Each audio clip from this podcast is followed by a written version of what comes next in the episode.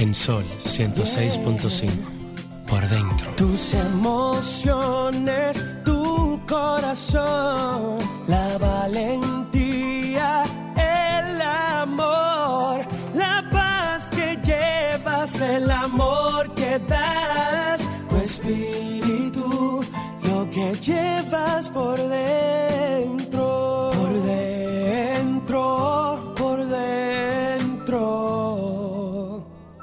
que llevas por dentro.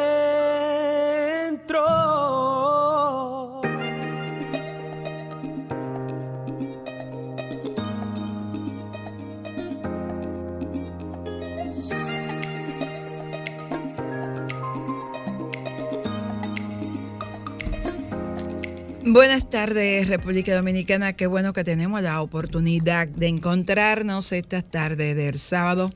Gracias a Papá Dios, porque nos concede la vida, nos bendice y nos da la oportunidad de llegar a todos nuestros oyentes, compartir experiencia, contar lo que ha pasado en una semana y dejar herramientas para la vida misma.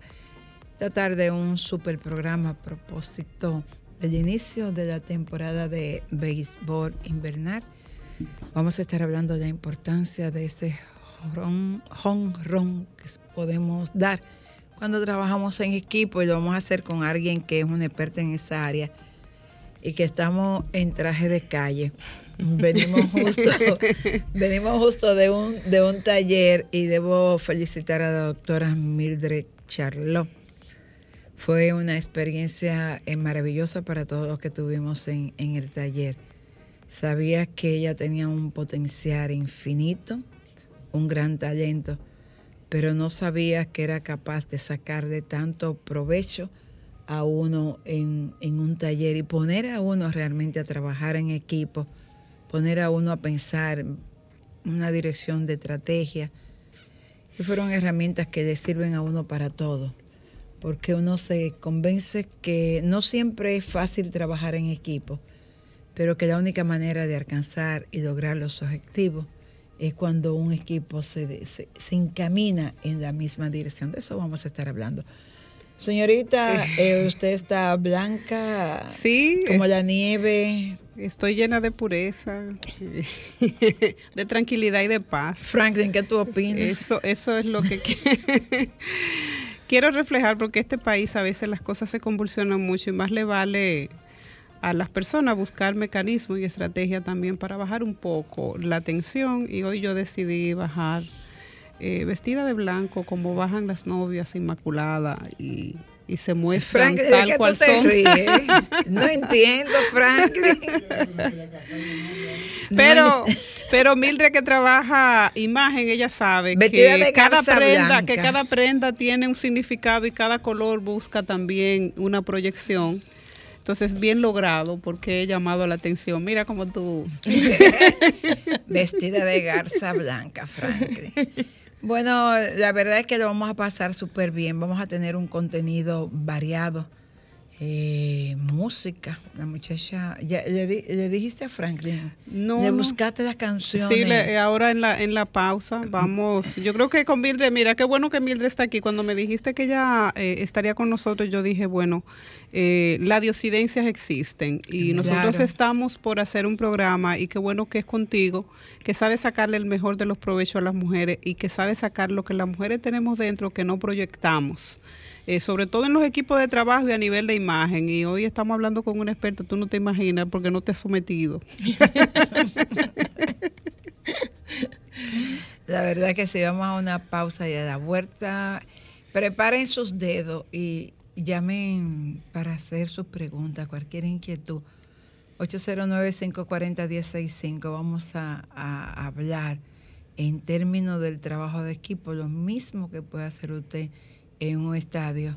Pero además en la política, mañana, mañana hay un, un- ¿qué es lo que hay mañana? Un- Una Una, consulta. una convención, Una una consulta. consulta eh, una botadera, que por fin, porque que sí es consulta, que sí es convención, que sí el que salga ahí. Lo que sí hay un proceso interesante de un partido importante de la República Dominicana, que desde aquí lo que auguramos es que puedan cosechar las mayores de las experiencias, que puedan salir fortalecidos, que pueda salir ganancioso el que tenga que ganar, porque en democracia debe ser así, que gane el que quiere la voluntad de los que participan y yo entiendo que para la democracia participar y eh, estos procesos son importantes.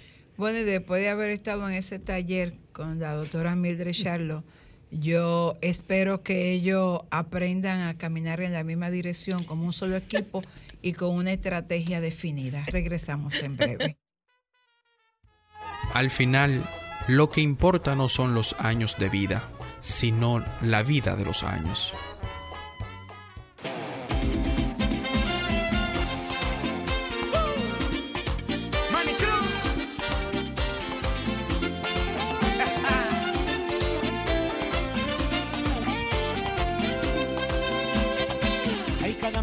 al salir el sol.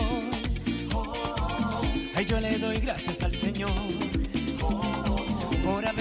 donde las flores bailan merengue con ruiseñores y donde el mar siempre es de cristal. yo no sé lo que a mí me gusta más, si los framboyanes o el carnaval. Lo único que sé que siento un orgullo de haber nacido en Santo Domingo, dominicano de corazón.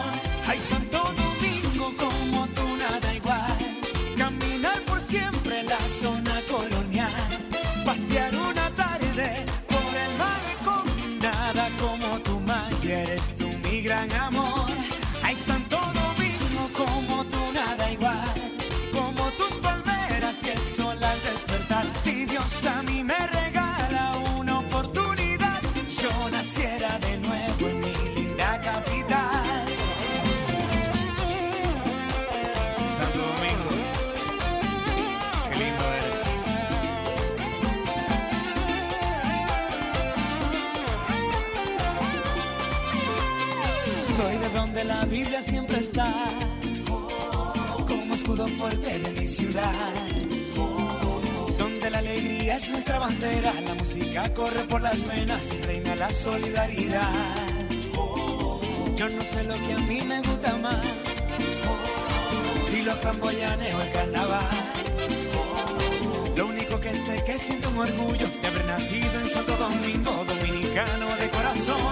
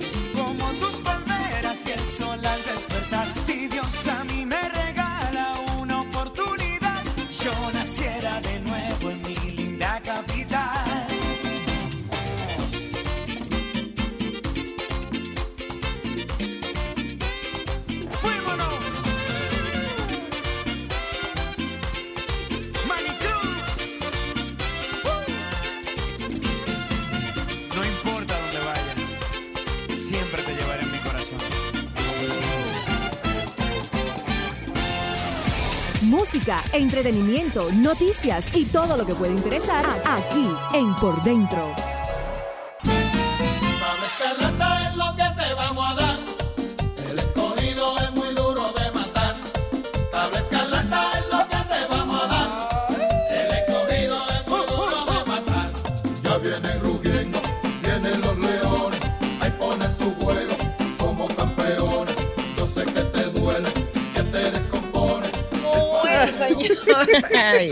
Estamos en pelota y estamos. Se en- acabó la política, se acabaron los problemas, llegó la Vamos- pelota. Vamos por la pasión que nos une, que es justamente el béisbol.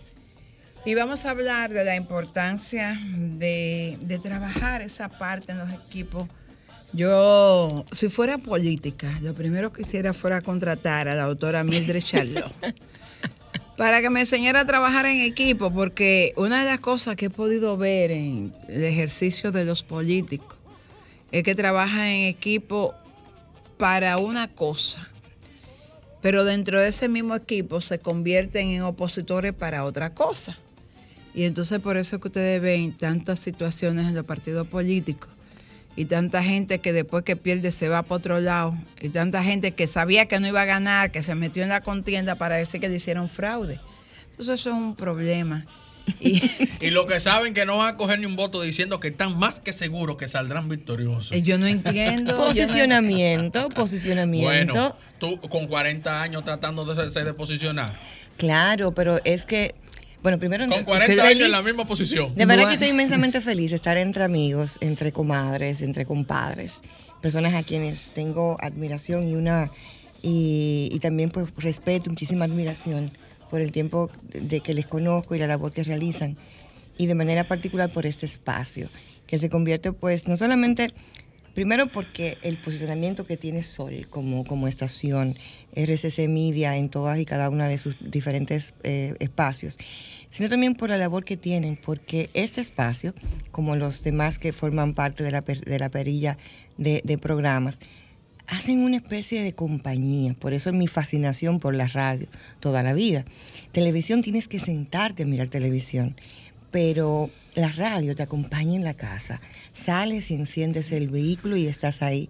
Entonces, ustedes han sido responsables de que muchas personas, muchos dominicanos y dominicanas del exterior, se sientan pues cercanos. Y te aseguro que cuando escucharon ese merengue de Duro de Matar y el del Licey, pues eh, personas que están quizás en un frío ahora mismo. Y las águilas, Franklin, las Vienen águilas. ahora las Ah, águilas, y- y- vienen y las ahora. estrellas. Bueno, yo espero que ningún aguilucho nos llame para decirnos que nosotros no estamos eh, Bueno. No, la música viene, de manera viene. equitativa porque Claro, están lo- excluidos. Exactamente, no. Aquí todos estamos incluidos. Van a comenzar a poner en cada cambio los diferentes merengues de, los equipos.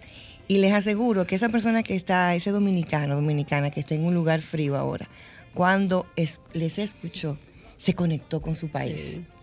Entonces de eso se trata. Alguien que esté quizás en un trabajo ahora de servicio de vigilancia, escuchó ese merenguito y se dijo, mira, cuando yo iba al play. Entonces de eso se trata la radio y qué bueno que nos permitan ser esta compañía a esta hora de este sábado y nos permitan estar junto a ellos.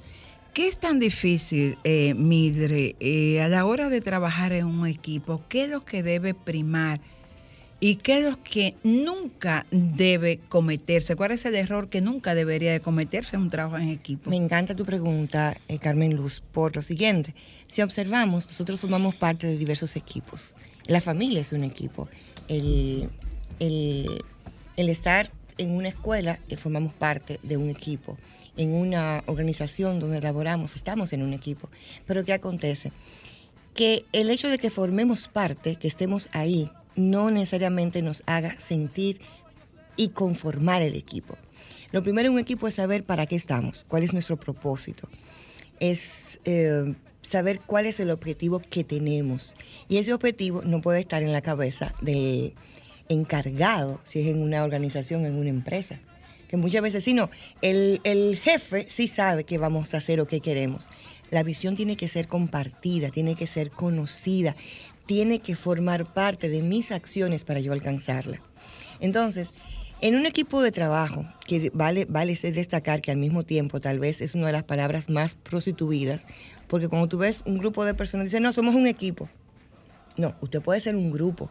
Al momento que ya formamos y decimos, trabajamos para esto, para alcanzar esto de manera específica, en qué tiempo y de manera particular, que sabemos qué puede dar cada uno de los colaboradores, de los que forman parte del equipo. En un equipo no es que todos tengamos la capacidad, por ejemplo, la misma capacidad o las mismas habilidades.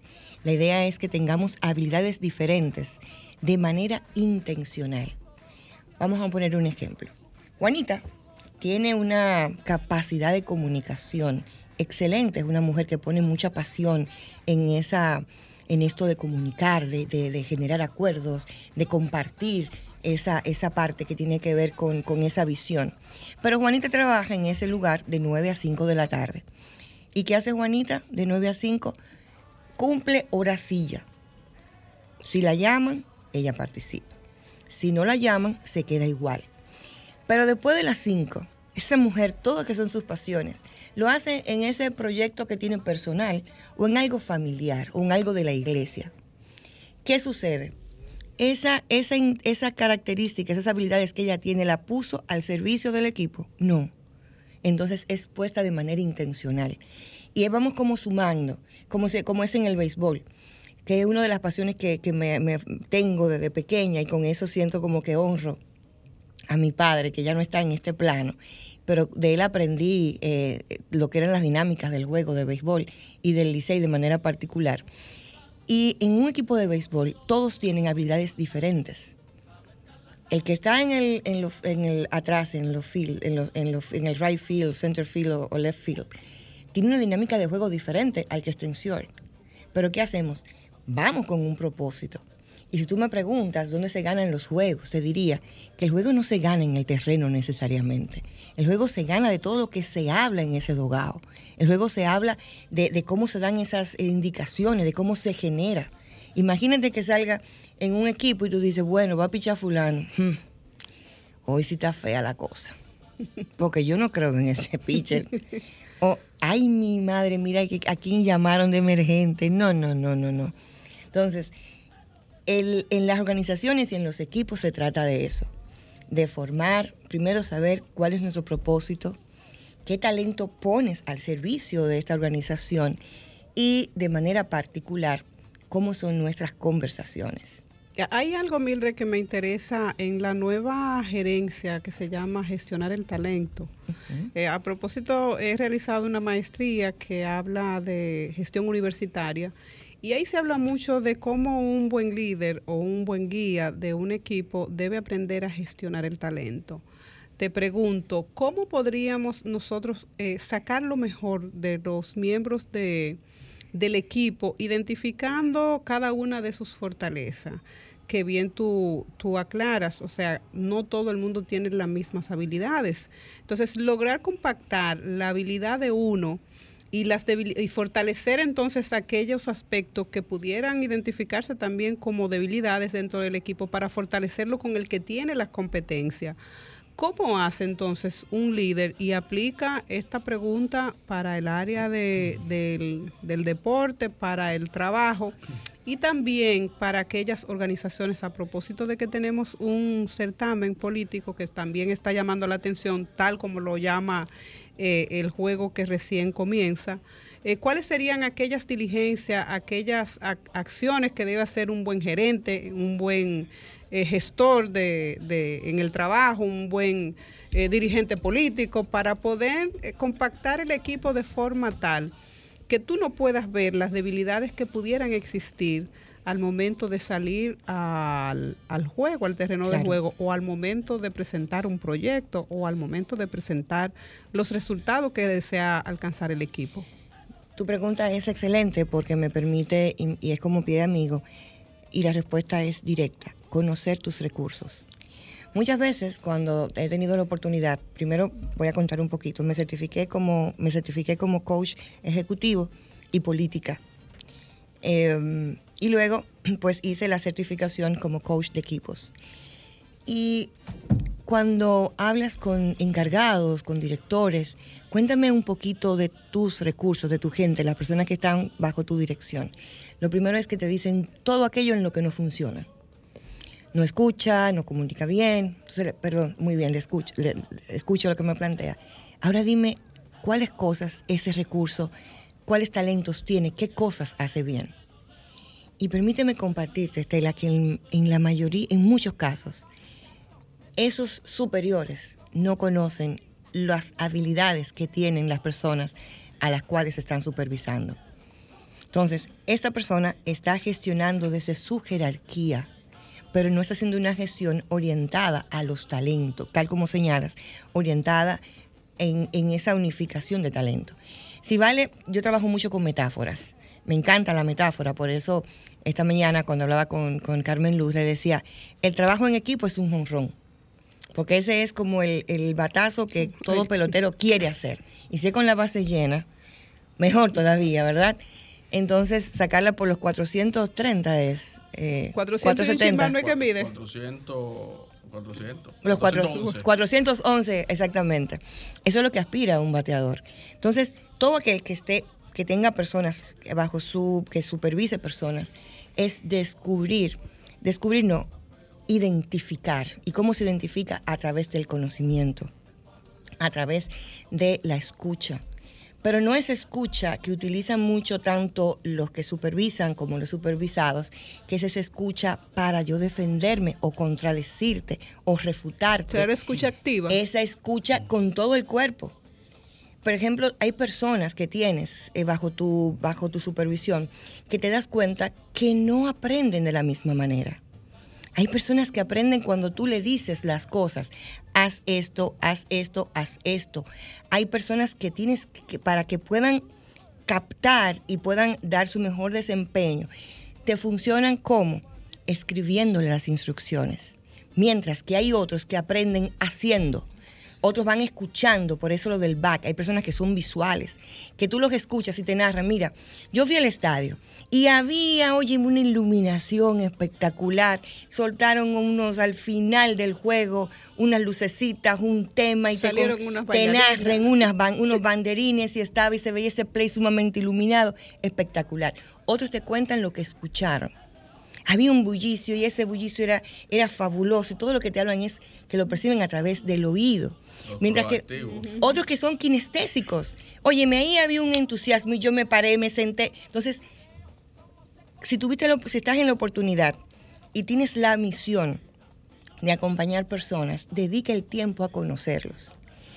Y un ejercicio a los que están supervisando personas. Escriban y observen qué cosas buenas tienen las personas. ¿Por qué? Porque es lo único que te permite poder confiar para delegar. ¿No han escuchado ustedes aquello de que es que yo tengo que hacerlo todo, porque si no, no queda bien? Amigo, amiga, es momento de que usted se siente a entrenarse para delegar. Porque usted lo que, no, lo que usted no conoce su equipo, usted no le tiene confianza y por eso usted no suelta.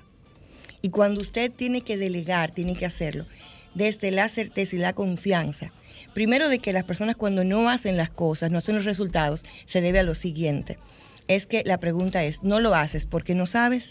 ¿No lo haces porque no quieres? ¿O no lo haces porque no, porque no sabes? Tenemos una llamada. Muy buenas tardes. Sí, Buenas buenas, tardes. tardes. Sí. Hola, buenas. Carmen, hola, Sara, este.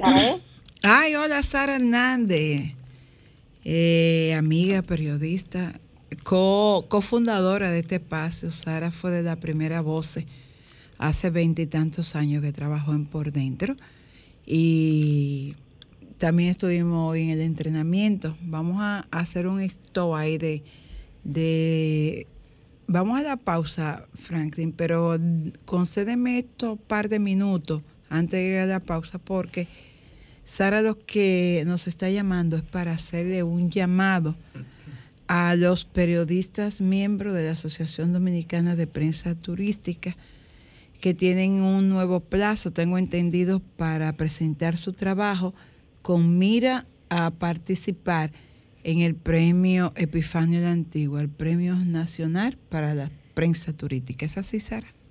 Así es, Carmen Luz. Así es.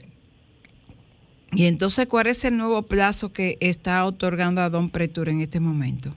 Bueno, eh, tenemos un plazo hasta el próximo viernes para todos los que no han tenido tiempo de presentar sus propuestas, puedan hacerlo en horario laboral de 9 de la mañana a 4 de la tarde.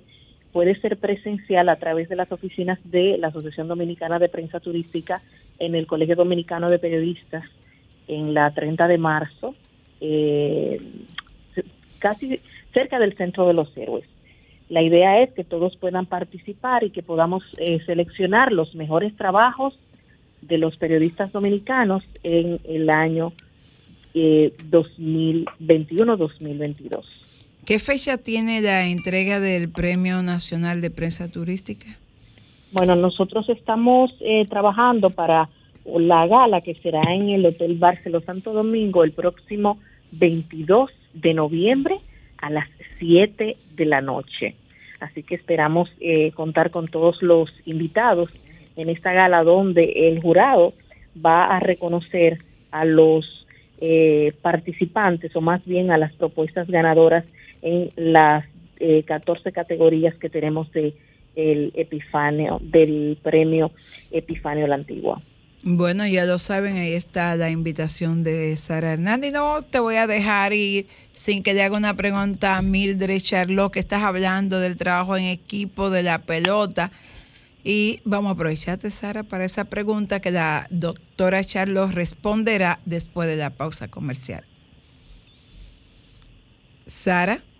Aquí estoy. Eh, la pregunta para la doctora Ah, Charlot. claro que sí. Eh, eh, ¿Qué ha significado para ella como comunicadora eh, de muchísimos años y de muchísimo valor para nosotros hacer esa transición y dedicarse al coach? ¿Qué tan representativo ha sido en términos emocionales para ella este cambio? Bueno, ahí está la pregunta hecha por Sara. Vamos a ir a una pausa y a la vuelta, doctora Charlo responderá. Y estoy segura que va a mezclar esa experiencia con el trabajo en equipo con su condición de liceíta. Regresamos en breve. Música, entretenimiento, noticias y todo lo que puede interesar aquí en Por Dentro.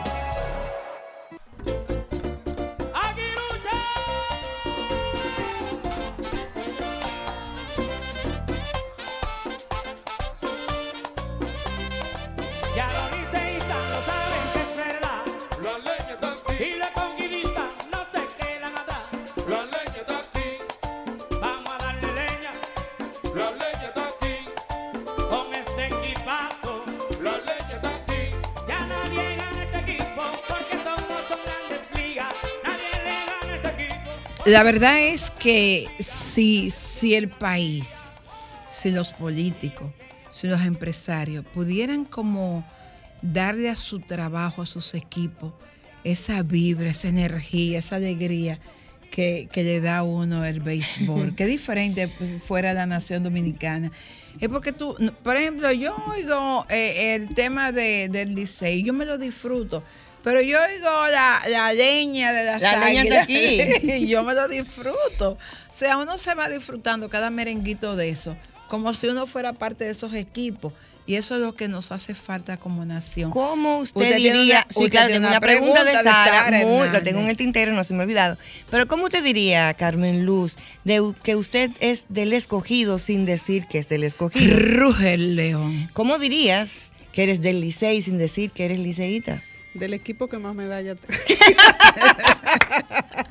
Eh, y falta, falta el de la esquina. Comadre, ¿y usted cómo diría que Liceíta sin mencionar su equipo? El glorioso, Oh. sin- simple- simplemente el glorioso. Bueno, ¿Y Sara cómo, me decía, cómo diría Franklin que es aguilucho sin mencionar las águilas? No no tiene micrófono, pero yo creo que diría, eh, recojan. Recojan. Y el de la leña. El del, dale, El de la leña. Ah, también. él es aguilucho desde chiquitico. ¿Sabes que Sara hace una pregunta interesante? Sabes que eh, siempre pues he estado ligado a lo que es la comunicación. La comunicación, primero en- tanto en televisión, radio, luego lo que fue ese maravilloso mundo de las relaciones públicas.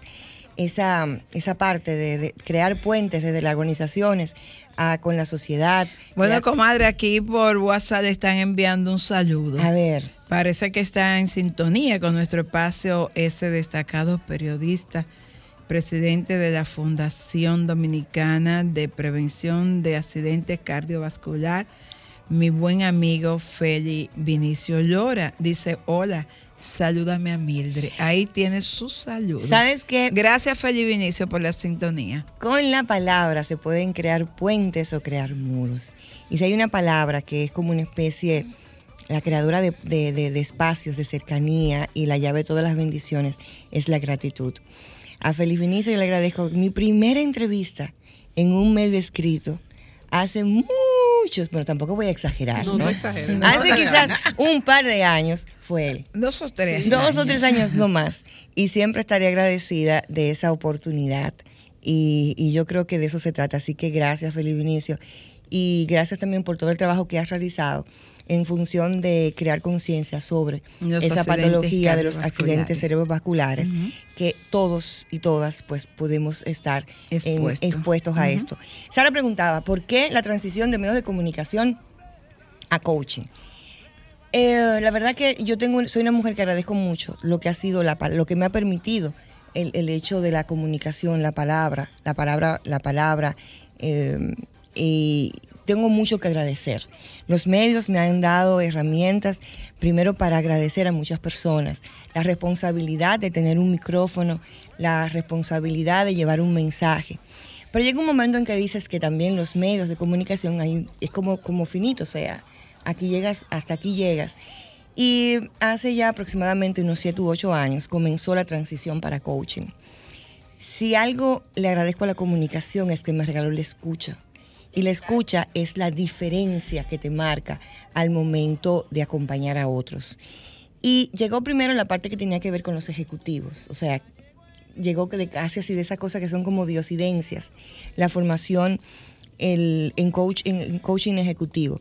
Y es básico, la gente, ¿qué es lo que es un coach? El coach no es terapeuta, es lo primero, que siempre hay mucha, mucha, muchas situaciones incluso con psicólogos, psiquiatras y con coaches. Y la, razón se puede dar, hay roces cuando no se tiene muy claro el espacio de cada uno de ellos. Un coach no es un terapeuta. Un coach es sencillamente alguien que te acompaña desde una emocionalidad sana a pasar de un punto A a un punto B. No es alguien que va a hurgar en el pasado. No es alguien que va a trabajar con patologías o enfermedades. Para eso está el psiquiatra, para eso está el psicólogo. Pudiera identificarla, más no trabajarla. No, exacto. Y Porque- cuando eres un profesional con ética, lo que dices es que lo refieres a una persona. Por ejemplo, recuerdo una vez estaba en una sesión de coaching y, y de- detecté una situación que había ya de una celopatía, un tema ya, lo, comuniqué a la empresa. Digo, mire, esta persona tiene una situación, lo, lo ideal es que pueda ir especialista. a un especialista. Claro. Porque el coach es para personas que, que tengan que a través de conversaciones, en mi caso que eh, agregué la parte de la facilitación experiencial, a través de dinámicas, pues puedas acompañarlo pasar de un punto A a un punto B. Lo primero es que el psicólogo y el psiquiatra llaman a, a las personas con quienes trabajan, le llaman pacientes. Nosotros llamamos coachee porque es sencillamente acompañarte de A a B a través de preguntas y demás. Entonces, ya ahí estoy, digo, bueno, mira, de verdad, ¿cómo me visualizo ya en un par de años? Desde gratitud a los medios de comunicación, pero me visualizo más acompañando a personas en las organizaciones a desarrollar sus talentos y habilidades para ser más productivas, pero al mismo tiempo trabajando desde el ser. Mira, eh, que Mildred, el tema de hacer equipo con hombres y mujeres a partir de la perspectiva que tiene y desde la construcción social que hay. Vamos a recordarle, Marietela, a los oyentes si tienen alguna pregunta a la doctora Mildred Shalvo, que pueden hacerlo por el 809-540-165. En- Entonces, esa, esa parte, si se quiere, de, de formar equipos de trabajo, visto desde la posición de hombre-mujer, ¿cómo se da esa, si se quiere, ese andamiaje o ese maridaje para que las decisiones sean aceptadas sin esos prejuicios, sin esas valoraciones negativas que se tiene cuando se está tomando decisión o cuando se están dando esas instrucciones vistas desde un hombre y desde una mujer? ¿Qué hacemos para poder, si se quiere, eh, sobrellevar esta, eh, estos sentimientos? En una organización es importante siempre escuchar cómo se habla y desde dónde se habla. Cuando yo hablo desde los prejuicios, o sea, una mujer, por ejemplo, cuando dices, no, lo que pasa es que nosotros no estamos preparados para que en esta organización nos mande una mujer. Lo que pasa es que cuando las mujeres mandan, suelen ser más... eh, más rígidas, Más que lo- más arbitrarias que los mismos hombres. Entonces, identificar cuáles prejuicios hay en función de eso, de, o sea, cuáles prejuicios están en torno a, a la autoridad. Al momento mismo que la autoridad se, es validada, es validada por las personas como justa, adecuada, las personas no cuestionan si es hombre o es mujer. Cuando tú estás claro ya, y, utilizaste una palabra que me encanta porque es un nombre de un taller cuando trabajo aspectos propios de género en las organizaciones. Trabajar en los hombres y mujeres es un maridaje perfecto, porque hay, hay condiciones propias de la mujer que cuando son puestas desde esa visión de colaborativa son excelentes. Esa parte de, de ese, ese, ese, esa orientación al detalle, que no es exclusivo de un género, de nada, pero que por naturaleza tenemos las mujeres muy desarrolladas. En el caso de los hombres por igual. Y es sumar esas habilidades en función de ese propósito que ya tenemos establecido. Ya hemos visto cómo, cómo muchas veces el, el caso de las relaciones hombre-mujer en la organización, y es importante siempre, por eso insisto mucho, cómo hablamos del mandato, cómo se habla de la autoridad, cómo, cómo yo utilizo este recurso justamente para... Voy a ponerte un ejemplo. Cuando en una reunión, que nosotros tenemos una enfermedad en los países latinoamericanos, no somos la excepción, de las reunitis infinitus sin resultaditis, que eso es reuniones y reuniones, como sin, sin un propósito, entonces la gente no va, que tú le preguntas, ¿y cómo está todo? Ah, todo está muy bien.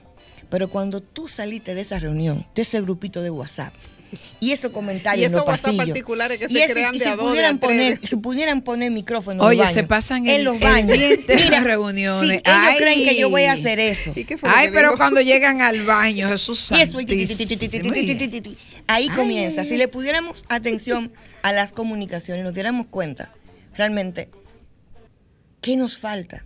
Porque a través de las comunicaciones, ya eso es conocido ya la mayoría de, no solamente en la parte que tiene que ver con coaching y en organización, las comunicaciones nos, nos van develando a nosotros. ¿Qué sentimos? Entonces, cuando viene una instrucción, cuando viene, cuando se haga algo, no es porque tú seas mujer hombre, sino porque sabemos que eso es lo que se necesita y se requiere, es acatado. Eh, las reglas, háblame de las Permítame, reglas. Ah, bueno. eh, hacer un- una preguntita. Ok. ¿Cuándo- ¿Usted es del Licey? Claro, por Ok, supuesto. entonces tenemos aquí una, una dinámica. ¿Cómo dices que eres del Licey sin decir que eres del Licey? El tigre. Ahí está.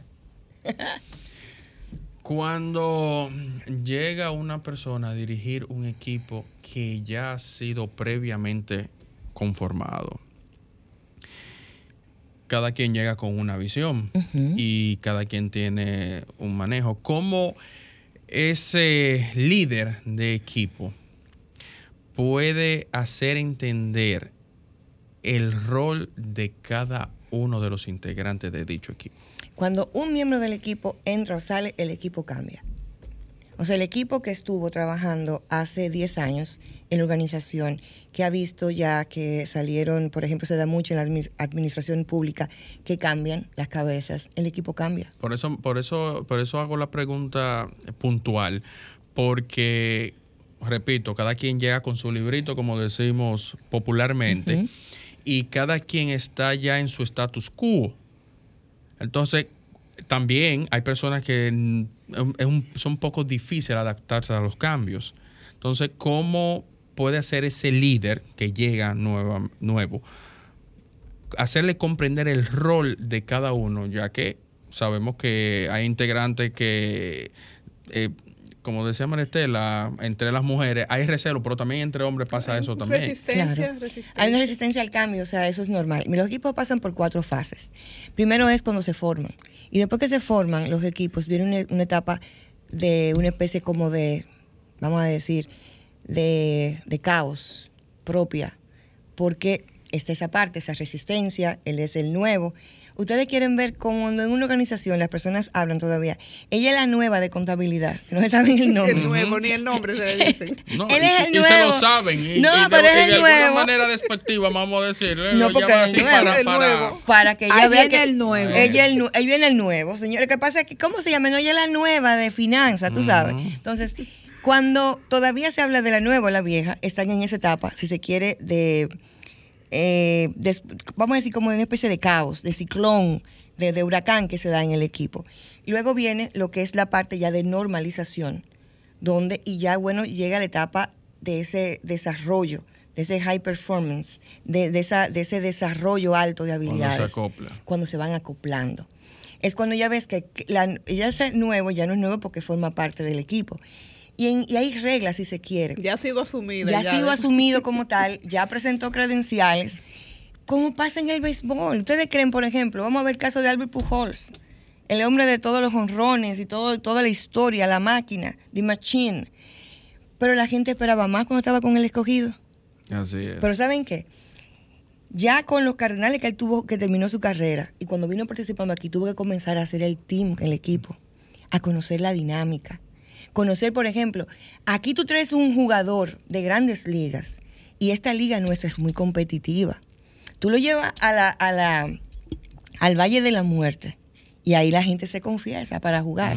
Aquí Porque el presión, aquí grandes sí. jugadores se han guayado Sí, después que vienen aquí porque y no dan la hay talla. toda, algo que no hemos mencionado, hay toda una cultura. Sí. Y la cultura es, no es, es todo aquello no escrito, como hablamos, cómo nos sentimos, cómo te damos participación, cuáles son los prejuicios. Ah, no, si van a poner a, a- a Juanita que nos dirija, nosotros, óyeme, no le vamos a permitir porque ella vino de aquí, ella era, boicotean. comenzó como secretaria y no es verdad que va a pasar por encima de nosotros. O sea, son esas conversaciones que se dan de manera informal, pero que tienen un resultado. Bueno, nosotros vamos a ir a una pausa. Y de- dejo de- una, una pregunta, dice Felipe Vinicio Lora, que por qué entonces ahora usted no estudia psicología. Estén, estén planes en enero. Regresamos en breve. Música, entretenimiento, noticias y todo lo que puede interesar aquí en Por Dentro. Viene pregunta en la parte final del Mildred. programa. Yo soy empleado y llega un jefe nuevo. Ay, comadre, usted, u- u- yo- Mira, usted tenía que venir. Beato, ahora la cosa, yo quiero Ay, que qué bueno nosotros nos sentemos y hablemos porque ahora la cosa en esta empresa van a cambiaron. ser así, así, así y así. ¿Qué tú crees de eso? Bueno, eh, ok, vamos a ver. Y No, desde que, y desde que di la espalda, digo yo, pero. así. Y este hombre, voy con mi compañero, pero ¿y este hombre? Y este Acaba de este llegar y ya quiere venir a pisotear a uno. Como que uno es un nada. Y yo tengo 20 años aquí en esta empresa y él llegó ayer. No, y aquí que- tenemos oh, 30 años haciendo esto de esta manera. De la misma manera. Y ahora No, vienen a cambiarme que a mí el yo- librito. yo quiero Una que él que sepa. funciona Eso siempre así. se ha hecho así. No, yo quiero que él sepa que si hay alguien que se ha jodido para que esta empresa, esta empresa llegue yo. donde está, ese soy yo. Eh, Y ahora él, que lo trajeron, y, y lo, y lo Pero trajeron tú a ver, yo, ahora creo- yo le voy a entregar todo para que lo haga él. A ver si es verdad que él es el gurú. yo creo que era el amigo del novio, de la hija del dueño, por eso fue que lo trajeron. Ok. Porque inmediatamente uno, uno Sí, comienza a quitarle mérito. claro, te sí, sí, investigan la vida Eh, sí, ese, eh, eh, o sea, no dice, no, porque ese amigo, ese, Se ese, lo votaron de tal sitio eh, por tal ese estudió, ese estudió en el colegio con el ministro. O, sea, Sí. o estudió en la Como me universidad. dijo un señor a mí. Y que yo le pregunté, ¿y cuál es su posición en el- en el, dice- gobierno? Él me dijo, yo tengo la mejor. Le digo, yo, ¿y cuál es? Amigo del presidente. Ah, no, de esa es la mejor comadre. Cerramos con Cerramos respuesta. con esto. Miren, es sencillo. Eh, aunque tiene sus niveles de complejidad y por eso siempre es importante ese acompañamiento. Primero, cuando las personas no tienen la capacidad en una reunión de poder expresar lo que sienten sin temor a ser sancionados o juzgados es porque no hay confianza. Para los dominicanos hay un producto que se llama como el coquí, ¿verdad? El coquí, el pegamento. El pegamento de los equipos es la confianza. La confianza de yo mostrarme y, y- y yo sentir que mi vulnerabilidad no va a ser tomada en cuenta para atacarme. Entonces, los que los funcionarios, los directores encargados, quemen suela. No es posible que si tú eres, por ejemplo, presidente de una empresa que produce agua, por ejemplo, cerveza, coca- um, una gaseosa cualquiera, tú solamente tengas ese espacio de esa conversación con tus pares, ¿no? Ve un día cómo van los centros de distribución, qué está pasando. Si tú trabajas, por ejemplo, y en una organización y mujeres emprendedoras, por ejemplo, en el caso de las que son dueñas de, de negocios de, de- de cabello, eh, Y esas pymes, esos como negocios. esos- esas pymes, abajo, mantengan siempre escuchando eh, y demás. ¿Por qué? Porque cuando te reúnes solamente con tus equipos, con tus pares, solamente vas a tener acceso a la información del 4%. Tienes que recorrer la pirámide, ir de la base, ir escuchando, preguntando. Hagan un café con las personas, con sus colaboradores. ¿Qué tú opinas? Y más que hablar, escúchalos. Es importante la comunicación, la, eh, la comunicación expresada en la confianza es lo que genera. El tema también importante de las responsabilidades en, en el equipo sean comunicadas, que cada quien sepa qué se espera, ajuste de expectativas con las personas. Y no olvides que todo en la vida es transitorio, pasajero. Siempre cuestionate qué legado yo quiero dejar. Y esa pregunta hasta el primer día que llegues para que tus acciones sean coherentes con lo que hagas. Y los valores, los valores. Eso no es mentira, porque los valores lo ponen en- a, deco- a decorar en las paredes. ¿Cuáles son los valores de esa organización? ¿Y cuáles son las acciones que tengo que utilizar para, Para alcanzar para yo ser coherente con esto? Definitivamente nosotros tenemos que vez. cerrar el año trayendo a Mildred Charlotte para que dé herramienta para ser exitoso. Y no espera enero que en- comience la psicología. No, no, no, no, no. Eso es para antes. En diciembre ya tiene que volver a este espacio. Gracias por su sintonía. Y de aquí para el play. Y de aquí para el play.